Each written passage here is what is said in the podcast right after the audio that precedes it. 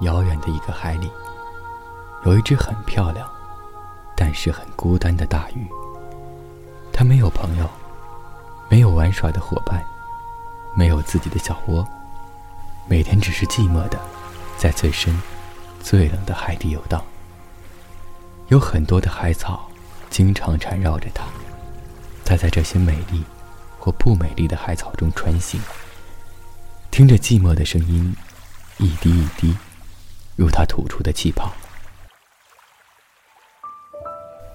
有一天，他终于厌倦了这种冰冷和缠绕了。他向上游去，感觉水的温度变暖了，但是心底仍是寂寞的声音。当他把头探出水面时，看到了温暖的太阳、明媚的世界、阔阔的海风，还有……还有近处一朵浪花上，坐着一条红色的小鱼。小鱼稳稳地坐在上面，随着浪花来来回回，仿佛坐摇篮一样，好开心的样子。小鱼也看到了他，很热情地向他打了个招呼：“嗨，老头鱼，你好啊。”嗯，这只鱼吓了一跳：“我有这么老吗？”他居然叫我老头鱼，他很生气地说：“你好没有礼貌啊！我还很年轻的，怎么能叫我老头呢？”小鱼哦了一声，装作明白了的样子，重新打招呼说：“你好啊，老爷爷鱼。”他气得怯怯的，咬了几下自己的牙。小鱼嘻嘻笑着说：“再敢提意见，就叫你老不死的鱼。”不信就试试哦。他被气得没办法，就只好笑了。心里想：有意思的小鱼。小鱼顺手拿出一个铁丝编成的空圈儿，舀了些海水，做成了一个水镜，然后递给他，一撇嘴说：“自己看看吧。”好寂寞，好老的样子。他自己看了看，吓了好大一跳。的确是。一个寂寞的、憔悴的人。小鱼把镜子收回去，说：“你一定是经常待在下面的缘故了，要记得经常上来晒晒太阳了。像我这个样子。关于晒太阳，我是非常有经验的。哪里不懂，来问我好了。”心想，没听说晒太阳还有什么说法。他想着：“那你说说吧。”小鱼笑了，说：“啊，其实简单的，就是当有太阳的时候，你就出来，开始晒喽。”大鱼笑了，这个充满阳光味道的小鱼，挺有趣的啊。这样子，大鱼和小鱼成了朋友，经常斗斗嘴啊，聊聊天啊。大鱼来海面的时间越来越长了，时间长了以后。他们就成了好朋友了。大鱼很冷的，小鱼很暖的。大鱼很硬的，小鱼很软的。大鱼很忧郁的，小鱼很快乐的。大鱼很粗暴的，小鱼很温柔的。大鱼很安稳的，小鱼很淘气的。这只是他们的表现。其实大鱼也会很暖，小鱼也会很冷；大鱼也会快乐，小鱼也会忧郁；大鱼也会淘气，小鱼也会安稳；大鱼也会温柔，小鱼却不会粗暴。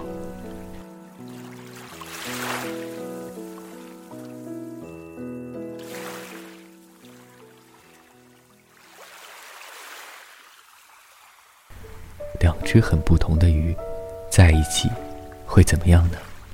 当然。经常吵架，有时会吵到夜里两点。小鱼很气的，大鱼不爱哄它，一甩尾巴，游到深海里去了。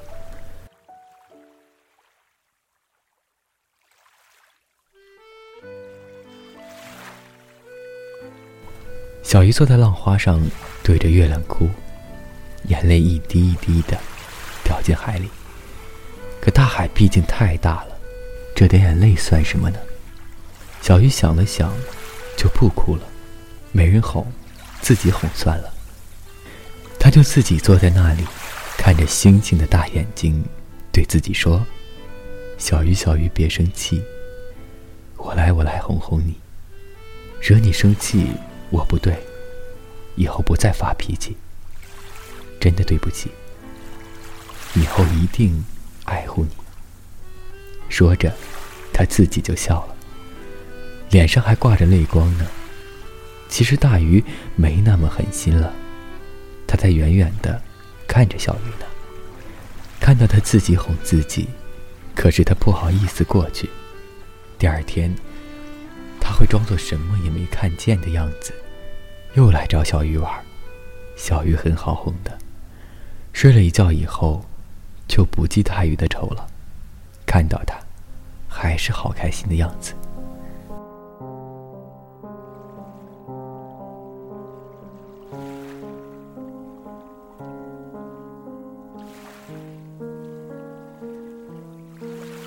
慢慢的，日子这样一天一天过去了。大鱼开心的时候，也会逗逗小鱼的。有时候他在看水底的海草缠绕时。也会想一下，那只浪花上坐着的小鱼，在做什么？彼此虽然不同，但不妨碍他们互相的惦记。大鱼虽然喜欢和小鱼一起玩，但它是喜冷的鱼。它的家毕竟在海底，海底的石头虽然冷，海底的草虽然乱，海底的世界虽然寂寞，但对于它来说。都是无比的真实。浪花上的小鱼虽然有趣，虽然温暖，但是对于他来说，越温暖就越虚幻，越明亮就越遥远。海里的任何鱼都不能为对方改变自己的属性的，不是不想改变，是不能改变。无论是暖的变冷，还是冷的变暖，无论海上的。到海下，还是海下的到海上定居，都只能是一种结局，因为无法适应而死去。大鱼来的多了，他已经感觉到不舒服了，他的鳞片在脱落，防卫的外衣在变软，这对他来说是可怕的现象。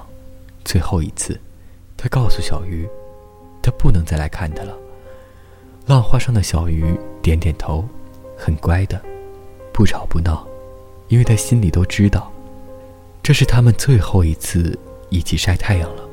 海面上，微风轻轻吹着，大鱼的皮肤感觉到了痛，小鱼的心里感觉到了痛，小鱼的眼泪又一滴滴的掉进了海里。他看着大鱼说：“大鱼，我好想和你再吵一架。”然后记得你坏坏的样子，就不用想你的好了，就不会很想你，很想你了。大鱼看着小鱼，慢慢的说：“你是我最讨厌、最讨厌、最讨厌的小家伙了。”然后他慢慢的把自己沉了下去，闭上眼睛，一片黑色，没有小鱼的声音了，只有海风的呼啸。隐隐传来，大鱼终于回到了海底。很多年过去了，他再也没到海面上去过。因为他是勇敢的大鱼，偶尔，他也会想起那只小鱼。不知道，他过得怎么样了？有没有找到一个快乐的同伴，一起玩耍呢？是不是偶尔会想起我呢？也曾托流动的海潮去探问一下他的消息。所有的回复都是没有见过那条浪花上的小鱼，后来的一天，大鱼出去散步，突发奇想，很想到海面上转转。它向上游着，游到半路上，忽然发现一个奇怪的东西——一架倒立的小鱼骨。肯定很多年了，骨都被海水刷成了奶白色了。只是奇怪，他还是头向着下的，仿佛尽管是死去，他也想游到底。大鱼游近了，忽然它不动了，化成了灰，它也会认得出它的。这正是那只浪花上的小鱼。